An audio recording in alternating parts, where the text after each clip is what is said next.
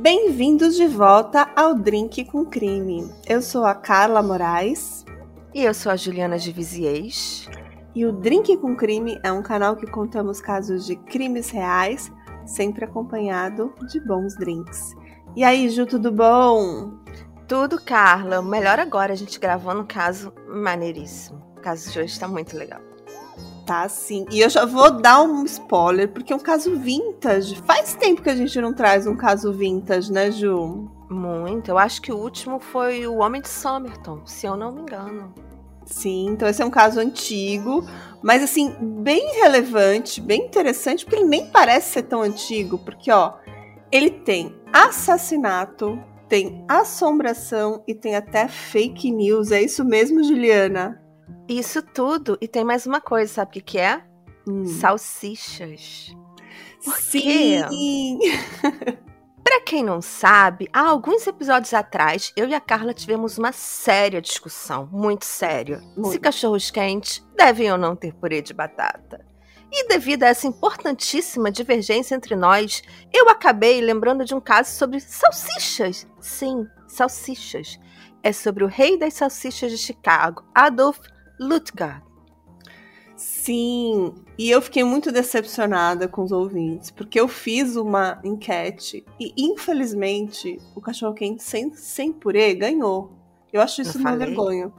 É, não. é claro. Cachorro muito... quente, cachorro quente é sem purê, óbvio. Tô muito decepcionada. Coloquem lá nos comentários, vocês têm tempo de reverter esse placar. Digam lá se na cidade de vocês é com purê ou sem purê. Sim, mas assim, não foi, não, a gente não perdeu tão feio não, tá? Deu uns 60% para sem purê e uns 40 com purê. Então tá equilibrado o placar, né, Ju? É uma sociedade polarizada. Então vamos lá. E esse, Carla, não é um crime comum. É um caso que faz parte da história de Chicago e que afetou o imaginário das pessoas e que teve reflexo até na economia da cidade e por isso até hoje gera lendas urbanas e histórias de fantasmas. E como a Carla falou, é um caso antigo, um caso vintage que aconteceu em 1897. Não, e eu lembro que recentemente a gente fez um. deixou uma caixinha de perguntas nos stories, e uma das ouvintes, eu não me recordo quem, me desculpa, porque é tanta gente, disse que queria um caso vintage. Então, para quem gosta, esse é um caso para você.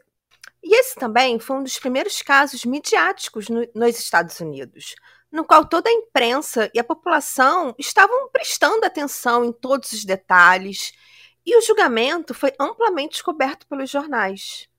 E se não bastasse tudo isso, esse caso faz parte da história das investigações criminais, já que foi a primeira vez em que a antropologia forense foi usada como principal ferramenta para elucidar um crime. Então, bora pro caso de hoje? Bora lá! E nossa história de hoje começa na Alemanha, quando o pequeno Adolf Ludwig Ludgard nasceu em 27 de dezembro de 1845, na cidade de Gottlosch, e ele era filho de Christian Reich Ludgard e Margareta Sophia Severin. Ele foi o quarto filho de uma família de 16 irmãos e ele teve um irmão gêmeo chamado Heinrich cujo apelido era Fritz. Os pais de Adolf eram comerciantes que trabalhavam vendendo lã e pele de animais. Eles criaram os filhos com dificuldades, afinal eram muitos, 16 filhos, mas eles conseguiram ensinar o valor do trabalho para eles. O Adolf estudou até os 14 anos, como era normal na época entre os filhos dos comerciantes. E logo após terminar os estudos, ele já estava trabalhando pesado ele arrumou um emprego em um curtume, onde aprendeu todas as técnicas para curtir a pele de animais. Ele, inclusive, foi morar no curtume e ficou lá por cerca de dois anos e meio. E após esse período, ele queria conhecer novos horizontes, ter novas perspectivas e ter uma nova profissão. E também um emprego com uma remuneração maior. Então ele passou a viajar por toda a Alemanha, aceitando todo tipo de trabalho que conseguisse para custear a viagem. Eu adoro essas ideias de quem sai pelo mundo, assim, à procura de uhum. novos horizontes. É minha cara fazer isso. E quando ele tinha 19 anos, ele viajou para Londres, na Inglaterra, desejando novas oportunidades. Mas o melhor emprego que ele conseguiu foi para limpar o chão de um restaurante. Ele estava bem decepcionado, chateado mesmo. Mas foi na Inglaterra que ele ouviu pela primeira vez o sonho do mundo novo, da vida na América, onde era possível ganhar dinheiro na época, mas à custa de muito trabalho. Aliás, o que não é diferente de hoje em dia, né? Muitas pessoas vão tentar a vida nos Estados Unidos ou em outros países, assim, com as mesmas perspectivas, né, de um bom retorno financeiro em troca de muito trabalho. Com certeza. E era isso que o Adolf pensou: procurar novos caminhos na América. E sonhando com um mundo novo, Adolf, com cerca de 20 anos na época, entrou em um navio com destino aos Estados Unidos, levando apenas 30 dólares no bolso e chegou na cidade de Nova York em alguma data entre 1865 e 1866. Mas ele não ficou muito tempo em Nova York e foi para o Quincy, no estado do Illinois, onde um dos seus irmãos mais velhos tinha amigos que poderiam ajudá-lo nessa nova jornada. Mas, infelizmente, o sol não brilhava para Adolf e ele ainda não tinha o retorno financeiro que desejava. E quatro meses depois, ele se muda do Queens para Chicago em busca de um emprego em um curtume, o que era bem decepcionante, já que ele havia trabalhado na Alemanha em curtumes e queria fazer algo diferente. Mas era a oportunidade que ele teve. Ele foi então para Chicago trabalhar no curtume, mas começou a fazer bicos para completar a renda e passou a guardar todo o dinheiro que ele conseguia. E ele poderia claramente ser um coach de economia. Poderia ter um canal no YouTube. Né? E ele ficou nesse esquema, trabalhando em vários curtumes diferentes, além de fazer bicos até 1872. E ele conseguiu juntar um bom dinheirinho, que era bastante na época. E ele juntou ali cerca de 4 mil dólares e esse dinheiro ele pretendia usar para começar o seu próprio negócio. E ele abriu um salão ali numa esquina de Chicago. E o salão é tipo aquele bar de Velho Oeste que parece nos filmes. Eu acho que é aquele bar que vende de tudo, tem bebida e tem aqueles balcões altos. Devia ser alguma coisa tipo assim, né, Ju? Uhum. Com certeza. Tem aquela portinha, né, que você empurra, que tem duas abas de você empurra no meio para abrir. Tudo meio cowboy, meio, meio Texas. Uhum, ele era um empreendedor, né? Um comerciante ali. Pelo jeito ele tinha talento para o negócio, né? Acho que tinha, tinha tudo para dar certo o salão dele. Sim, eu acho que ele era extremamente inteligente. Uhum. E em 1872 foi realmente um ano marcante para o Adolf. Ele abriu o salão e também se casou com Carolina Hopke, com quem teve dois filhos chamados Max e Arnold. Porém, as duas crianças faleceram antes dos cinco anos. Suspeita-se que fosse cólera, porque havia uma epidemia de cólera na época. E a má sorte dos filhos do Adolf também parece ter atingido a Caroline. E em 1872, a Caroline, esposa de Adolf, veio a falecer devido a complicações em uma terceira gravidez.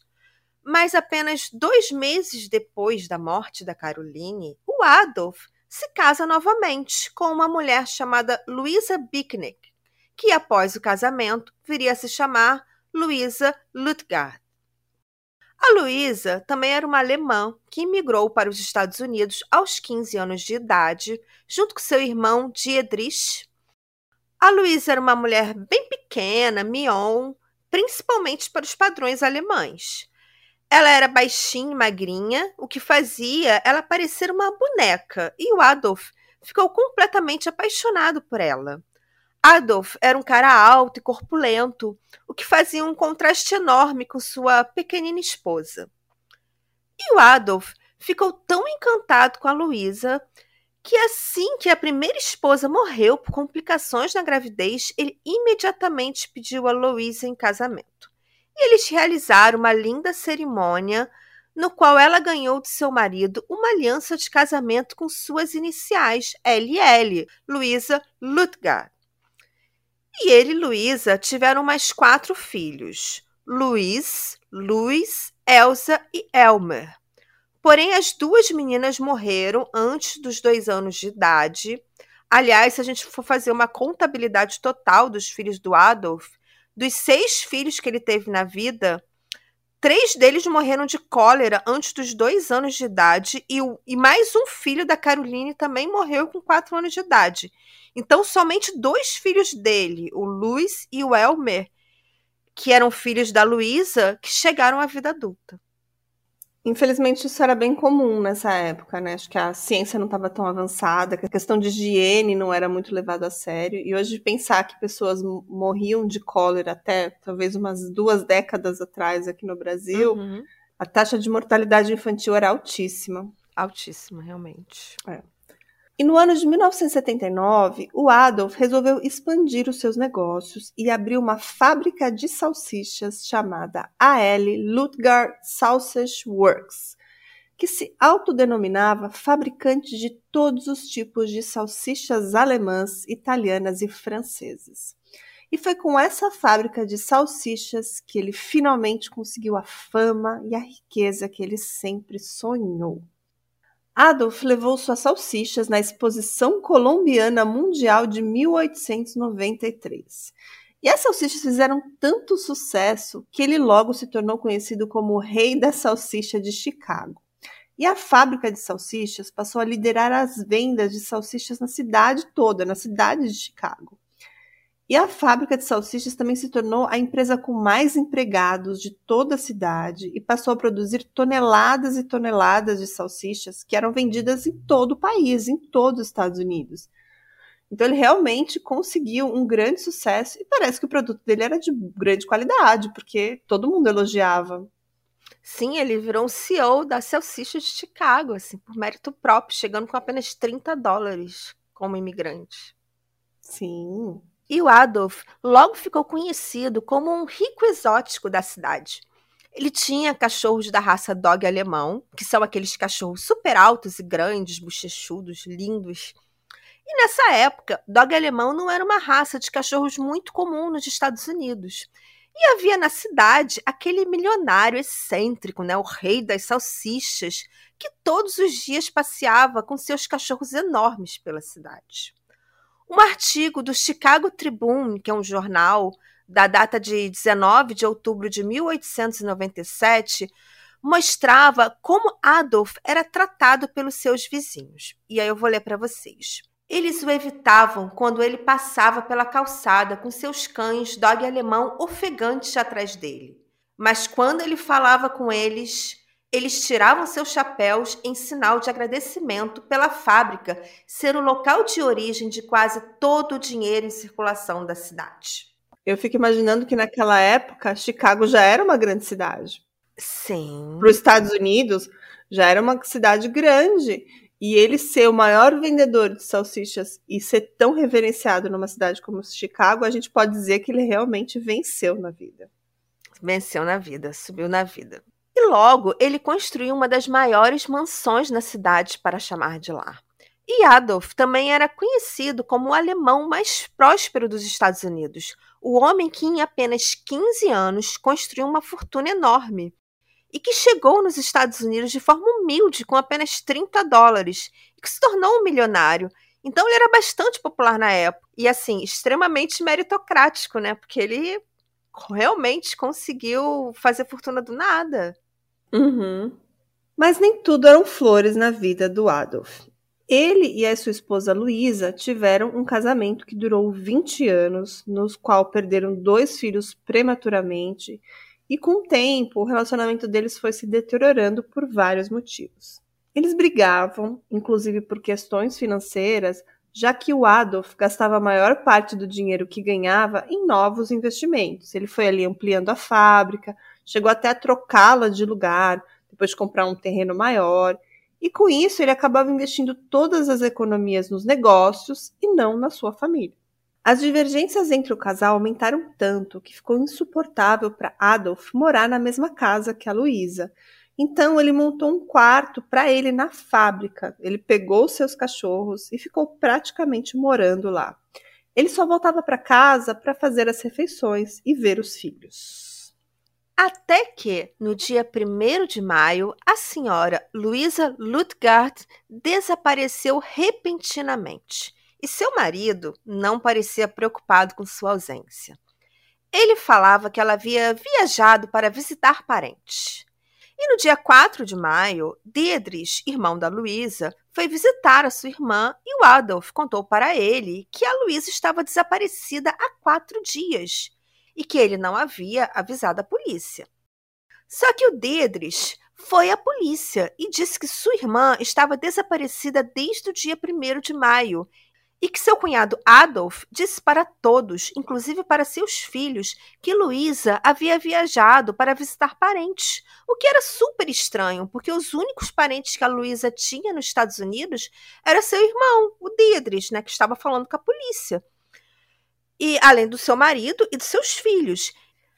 Então ela teria viajado para a Alemanha sem se despedir dos seus filhos e de seu irmão, de quem ela era super próxima não fazia sentido algum.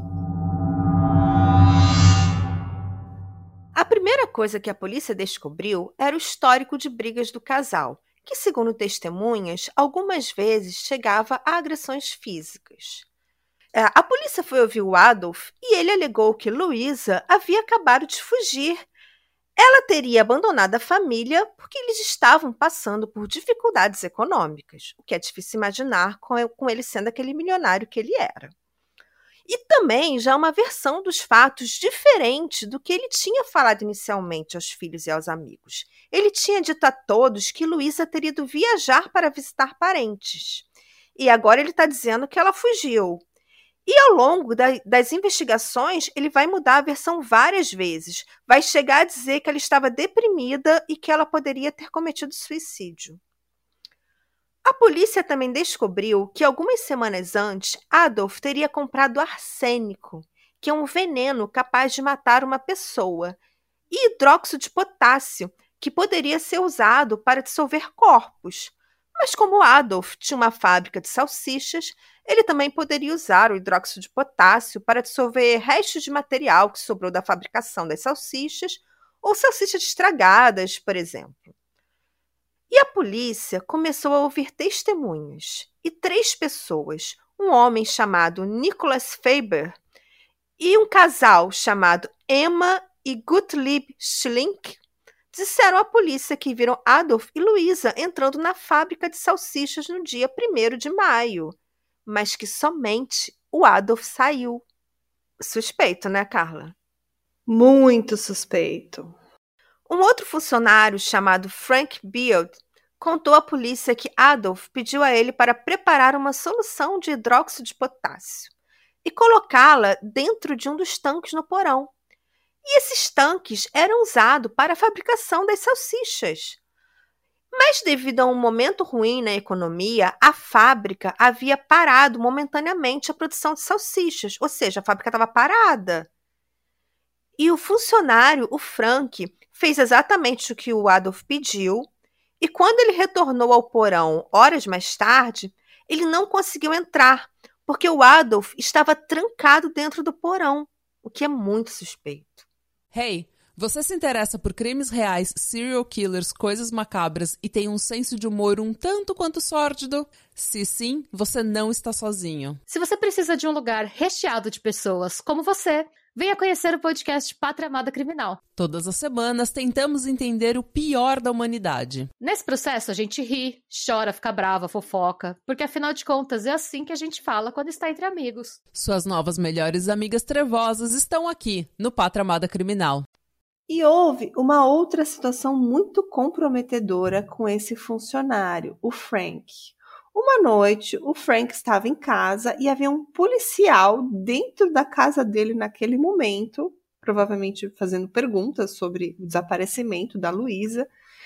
E naquele momento que ele estava lá conversando com o policial, o Adolf bateu na porta. E o Frank, ele falou assim: Bom, vou esconder o policial aqui e vou ver o que, que o Adolf quer. E o policial ficou escondidinho e ficou ouvindo a conversa. E o Frank então abriu a porta para o Adolf. E o Adolf foi lá perguntar, porque ele queria saber justamente se o policial tinha falado com ele, o que, que ele tinha falado com o policial sobre as investigações. E ele chegou a perguntar diretamente se os policiais haviam descoberto alguma coisa na fábrica. E o Frank respondeu que não. Mas, gente, havia um policial ouvindo tudo, ele estava ali escondidinho. E tudo parecia ainda mais suspeito. Imagina, você está dando um depoimento para o policial, chega a pessoa que é interessada ali, talvez uma suspeita, e vem perguntar: o que você falou para o policial? Claro que isso é muito bizarro, muito suspeito. Muito. E para piorar, o Adolf falou para o Frank não contar nada para a polícia e ele ainda prometeu que quando a fábrica reabrisse, o Frank e o seu filho, que também trabalhava na fábrica, seriam recompensados com bons cargos, né? A boa e velha corrupção. E o Frank também testemunhou que nunca havia visto hidróxido de potássio ser usado na fábrica antes. E uma outra testemunha, a senhora Agatha Toshi, cujo marido dirigia um salão em frente à fábrica, testemunhou que viu fumaça saindo da chaminé da fábrica na noite de 1 de maio, embora a fábrica supostamente estivesse fechada na época. Muito suspeito. Sim. E ela também afirmou que Adolf a visitou no dia seguinte e pediu para que ela não dissesse nada sobre a fumaça para não colocá-lo em apuros. O Adolf também só gera provas contra ele mesmo, né? Sim, ele não ouve o drinkzinho. Não. E um outro homem chamado Chas Hesgish afirmou que estava passando pela fábrica por volta das 10 da noite do dia 1 de maio e ouviu um barulho parecido com o de uma pessoa gritando. É, temos muitas provas contra o senhor Adolf, né, Juliana? Sim, terrivelmente suspeito. E com uhum. todos esses relatos que colocavam a fábrica de salsicha como cena do crime, a polícia foi ao local investigar. E no porão da fábrica encontraram os grandes tanques usados na fabricação de salsicha. E de um desses tanques exalava um forte cheiro que os policiais rapidamente acharam semelhante ao cheiro de cadáver em decomposição. E eles resolveram esvaziar o conteúdo do tanque, junto com o que parecia ser uma massa de preparo de salsicha. Eles encontraram a aliança de casamento da Luísa, que inclusive tinha as iniciais dela, LL, Luísa Lutgard. E havia mais, eles também encontraram um fragmento de ossos. E próximo a esse tanque tinha também uma fornalha, onde foi encontrado um outro anel pertencente a Luísa e outros fragmentos de ossos e salsichas queimadas. E aí surgiram várias dúvidas sobre o caso.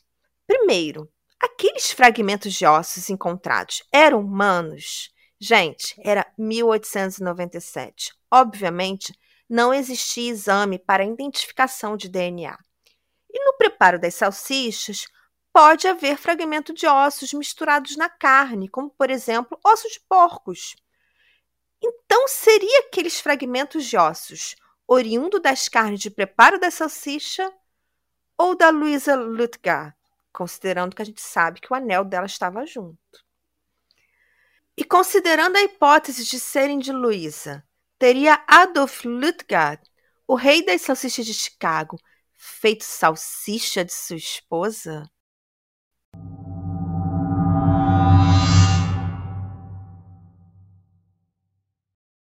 Nesse momento da investigação, a polícia acreditava que Adolf teria matado sua esposa envenenada e usado o tanque de preparo de salsichas para dissolver o corpo de sua esposa com solução de hidróxido de potássio. E depois usado a fornalha da fábrica para se livrar das partes que não se dissolveram. Porém, a história que chegava na população e na imprensa era outra começou a se espalhar a versão que o rei das salsichas tinha feito salsicha de sua esposa e comercializado junto com as demais salsichas. E qualquer pessoa da cidade poderia ter cometido canibalismo voluntário. E o pânico estava instalado. Não se falava de outra coisa na cidade. E assim temos a primeira grande cobertura midiática do caso nos Estados Unidos. Imagina, a gente devia estar em todos os jornais. O rei da salsicha pois faz é. salsicha da mulher. Que loucura! E daí imagina a fofoca de boca em boca, sabe? O pessoal falando na mercearia, comprando leite. Assim, gente, aquela salsicha que eu comi que tava meio azeda, será que foi? Né? E no dia 17 de maio de 1897, o Adolf foi preso pelo assassinato de sua esposa e ele negava que tivesse matado ela. E depois de ser preso, ele mudou a história do desaparecimento da Luísa. Ele primeiro falou que ela tinha ido visitar parentes distantes, mas agora falou que, na verdade, ela tinha fugido com outro homem e que ele só falou isso, que ela tinha ido visitar outros parentes, para não magoar os filhos. Ele também dizia que isso era uma vergonha aos olhos da sociedade na época. E ele era muito rico, claro, tinha muito dinheiro, tinha muito poder, e ele tentou obter sua liberdade por meio de um habeas corpus, mas ele não conseguiu e teve que aguardar o julgamento preso. E as investigações continuam, mas havia um grande problema. Eles não tinham um corpo, eles só tinham fragmentos de ossos e como provar que aqueles ossos eram humanos.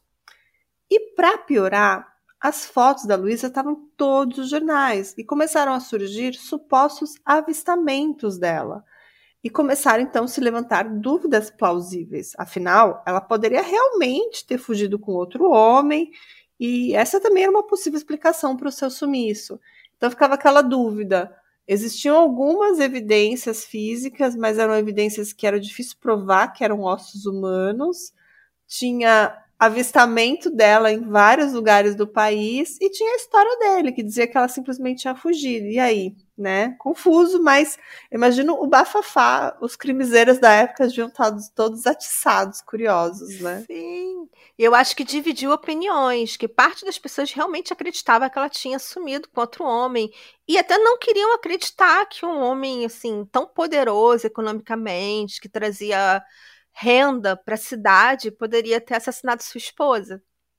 Sim. E para resolver esse problema, a promotoria pensou na ideia assim mais bizarra possível. Eles resolveram fazer um teste para simular o que teria acontecido com a Luísa. E eles conseguiram um cadáver, gente, um cadáver aleatório, que seria usado para testar a hipótese que a promotoria acreditava. E eles colocaram o cadáver no mesmo tanque em que foram encontrados a aliança da Luísa e os fragmentos de ossos.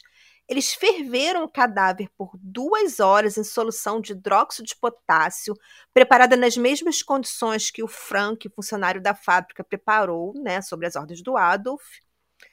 E o resultado foi que nada restou das partes moles do cadáver, exceto um fluido semelhante ao encontrado na suposta cena do crime e todos os ossos foram desintegrados, sobrando apenas fragmentos de ossos semelhantes aos encontrados.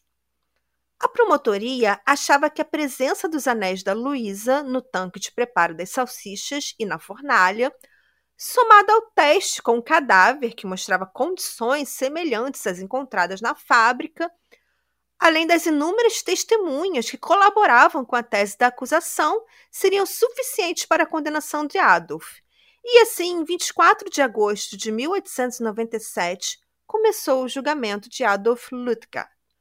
O julgamento teve ampla cobertura, encheu as páginas dos jornais de Chicago e atraiu até a atenção dos grandes jornais americanos, como o New York Times, e também da imprensa inglesa, o que na época não era nada comum um crime nos Estados Unidos repercutir na Europa.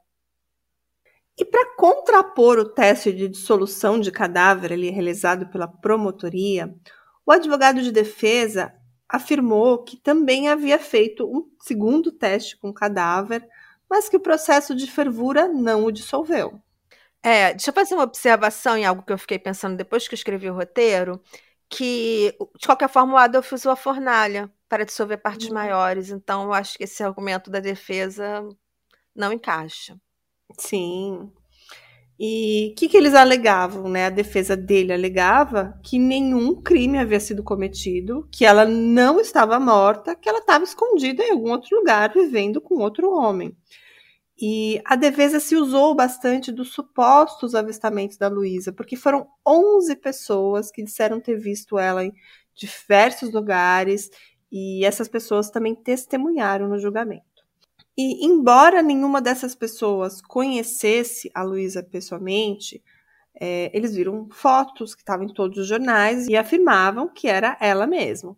E essas testemunhas, elas tinham visto essa foto que saía nos jornais, nas colunas, nas manchetes na época, mas era uma foto preta e branca, e nessa foto ela usava roupas e um penteado de cabelo que era super comum na época. Então era possível que esses avistamentos fossem de outras mulheres elegantes e parecidas com ela, que tinham a mesma composição física, baixinhas, pequenininhas, meio minhonzinhas, que pareciam com a Luísa. Essas fotos no jornal não tinham uma qualidade muito boa, né? Então, mas que confundir uma pessoa por uma foto no jornal preto e branca devia ser muito mais fácil do que seria hoje em dia, com tantas fotos que a gente tem na internet. Sim, e esses casos muito midiáticos chamam pessoas buscadoras de atenção. Então, alguém Também. que viu alguém parecido vai lá e denuncia, aquela pessoa vai ter todos os holofotes para ela. Ela vai seguir dizendo que viu, que tem certeza que era a Luísa. E às vezes as provas nem eram tão relevantes assim, né? Uhum. E eu acho que as dúvidas aumentaram ainda mais quando, na época do julgamento, uma carta foi recebida por um vereador da cidade e era uma carta assinada pela Luísa Lutgar. E nessa carta, a Luísa dizia estar morando com os amigos em Chicago. Porém, eles demonstraram que a caligrafia em nada se parecia com a da mulher desaparecida. Então era um trote, uma tentativa, talvez por parte do Adolf, de fazer as pessoas acreditarem que a Luísa estava viva. Pois é. E outro acontecimento marcante durante o julgamento foi a prisão de um homem por tentar intimidar a senhora Agatha Tosh e a não testemunhar no julgamento, lembrando que ela foi aquela mulher que viu a fumaça saindo da chaminé da fábrica de salsichas na noite do dia 1 de maio, quando a fábrica supostamente estaria fechada. Já a acusação levou como testemunha a empregada da família, uma mulher chamada Mary Simmering, que, segundo a Mary, ela e o Adolf teria tido um caso e Adolf demonstrou o desejo que sua esposa desaparecesse para que ele se casasse com a Mary. Ou seja, ele dava uns pulinhos fora da cerca, né? E uma outra mulher trouxe um testemunho semelhante. Era uma viúva chamada Christina Field. Ele e o Adolf haviam sido apaixonados, eles tiveram um caso extraconjugal e segundo a Cristina, Adolf frequentemente expressava seu ódio pela sua esposa e dava a entender que seria capaz de se livrar dela. E essa era a teoria da acusação. Adolf Lutgard estaria cansado de sua segunda esposa e estava ansioso para tirá-la do caminho, para que assim pudesse se casar com a Mary Simmering. E um homem chamado William Charles, que era parceiro de negócio de Adolf, testemunhou que a solução de hidróxido de potássio foi comprada com o objetivo de fabricar sabão, pois eles pretendiam limpar a fábrica antes de receber uma visita do sindicato. Só que, para refutar esse depoimento, o xerife Frank Mohan disse que havia mais de 100 caixas de sabão no estoque da fábrica, portanto, já havia sabão suficiente para a limpeza da fábrica. E no dia 18 de outubro, o julgamento chegou ao final. O júri deliberou por 66 horas e eles não chegaram a acordo. Houve três votos a favor da condenação e três votos contra. Portanto, o julgamento foi empatado. Em breve, um novo julgamento se iniciaria. É, isso hoje não aconteceria, porque hoje os votos abertos são sete, né, nesses júris populares. Então, nessa época, aparentemente eram seis e era possível empate. Aqui no Brasil, não sei se nos Estados Unidos quantos júris são, mas também acho que hoje deve ser um número ímpar, acredito eu, gente, não tenho certeza. Até porque nos Estados Unidos muda de estado para estado também, cada estado tem a sua legislação. Então, ouvintes advogados aí nos Estados Unidos, comentem pra gente quantas testemunhas são chamadas nesses casos de júri popular. Se são seis, se são sete ou se é um outro número. Mas continuando, né? Para esse novo julgamento, a acusação sabia que precisaria de mais provas para condenar o Adolf, e eles chamaram antropólogos forenses para analisar os fragmentos de ossos encontrados na fábrica de salsicha. E o objetivo seria definir se os fragmentos de ossos eram de origem humana ou de origem animal. E no dia 29 de novembro de 1897, o segundo julgamento começou. E dessa vez, o Adolf testemunhou em sua própria defesa, o que não foi uma boa ideia, porque ele contou uma história que ele tinha tentado fazer sabão no porão da fábrica e por isso tinha a solução de potássio no tanque de fazer salsicha. E essa história não fazia muito sentido e parecia levantar ainda mais suspeitas contra o Adolf.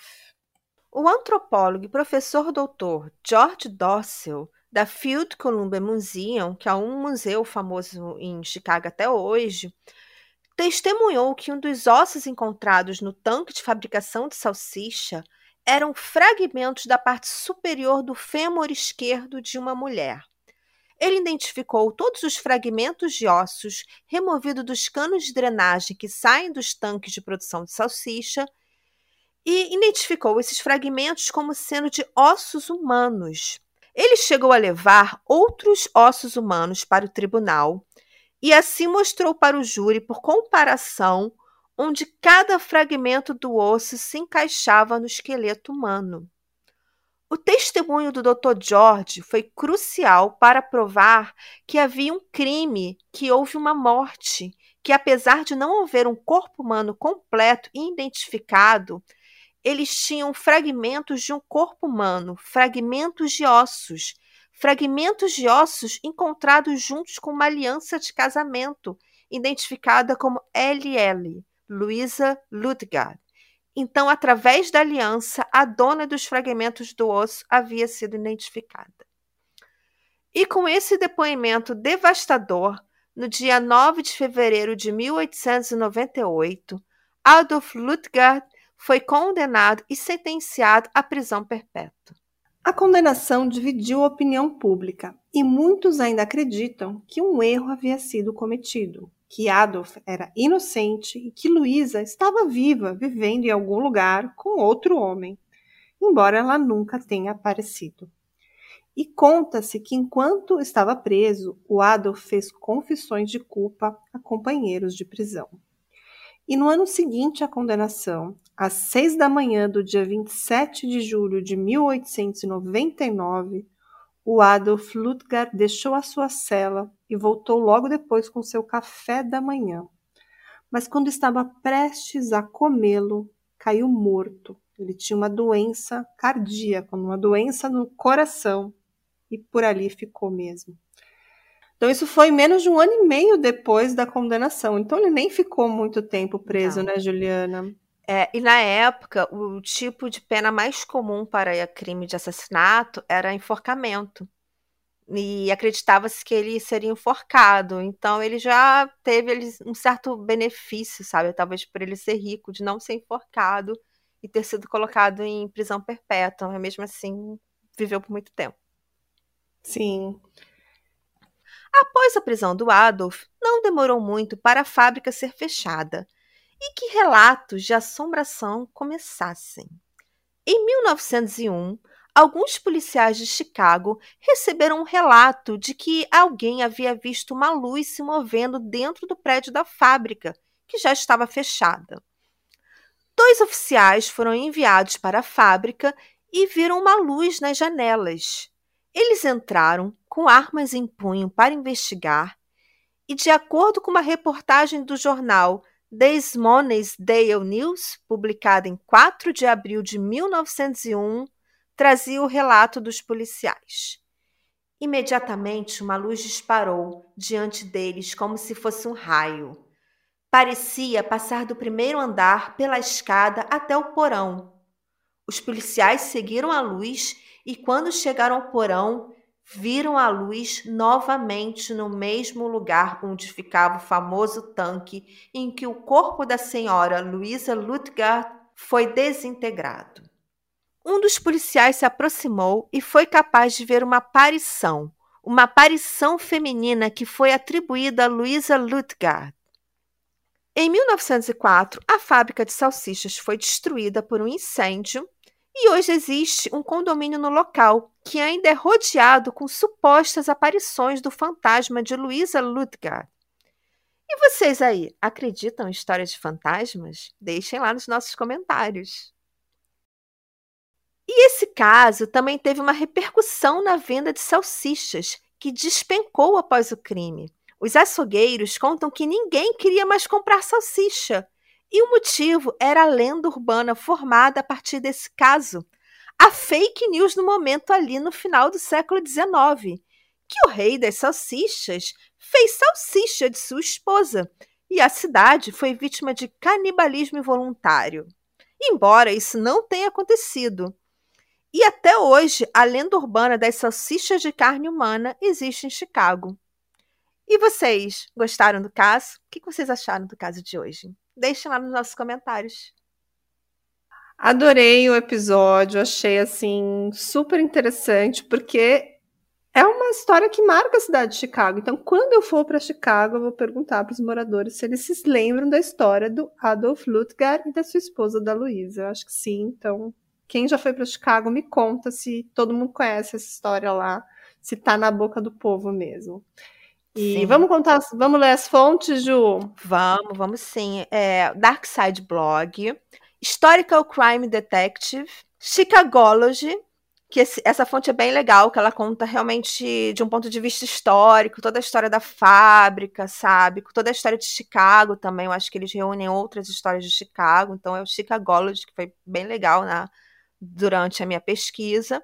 Crime Capsule, além da Wikipedia e matérias da CBS News e do New York Times. Maravilhoso, Ju. Adorei o caso. É um caso que fugiu um pouco dos casos que a gente tem contado. A gente tem contado bastante caso recente. Então, esse é um caso mais antigo para agradar os ouvintes que gostam dos casos retrôs, os casos de outras décadas, outras gerações, mas que marcam a história. Eu acho que esse é um caso que provavelmente marcou muito a mente de todo mundo. Eu provavelmente vou me lembrar a próxima vez que eu comprar comer uma salsicha. E ele também é marcante do ponto de vista de investigação, porque ele superou uhum. uma dificuldade que não tinha na época, que você não tinha como exames que pudessem comprovar que eram ossos humanos, e através da antropologia forense, eles conseguiram provar, pelo menos para o júri, que eram fragmentos de ossos humanos. Apesar uhum. de que, uhum. assim como hoje, nem todo mundo acreditou nessa versão, nem todo mundo acredita na ciência. E muita gente continua achando que, que aquilo não era verdade, mas eles provaram através de antropologia forense. Isso é, faz parte da história das investigações. Gente. Arrasou. Acho que os criminalistas devem conhecer, os, quem estuda criminologia deve conhecer esse caso, que realmente é muito importante para a história. E eu fico aqui pensando se você chegou a pesquisar sobre os descendentes do Adolf ou não, Gil. Você não chegou a pesquisar? Não, não pesquisei. Eu acho que vai ser bem difícil de achar, não tem muita fonte desses assim. É. Os casos não tem tanta fonte assim, sabe? Na verdade, tem é. muita fonte, só que as fontes falam sempre as mesmas coisas. Uhum. Fontes assim, com muita informação que tem poucas. Eu vou aproveitar e deixar um agradecimento a todos os apoiadores do podcast, que hoje o nosso grupinho está crescendo, tem muita gente nova entrando. E esse mês vai ter caso exclusivo para apoiadores e vai ser babado, com certeza. Então se preparem. E para quem está entrando agora, a gente também está disponibilizando todos os casos antigos. Então quem quiser apoiar desde já vai conseguir ouvir todos e tem muito caso interessante. E lá o nosso grupinho do WhatsApp tá demais, né, Ju? Tá, nosso grupo é maravilhoso, gente. Muito engraçado. pessoal, muito gente boa. Sim. E a gente sempre dá as boas-vindas para quem entrou, e essa semana entrou bastante gente. Então eu não vou falar o nome de todo mundo para não ficar com ciúme, mas os episódios exclusivos a gente vai mandar abraço para todos eles. Então a gente fica por aqui, a gente se vê na semana que vem com mais um caso e beijo para todo mundo. Tchau. Tchau, beijos.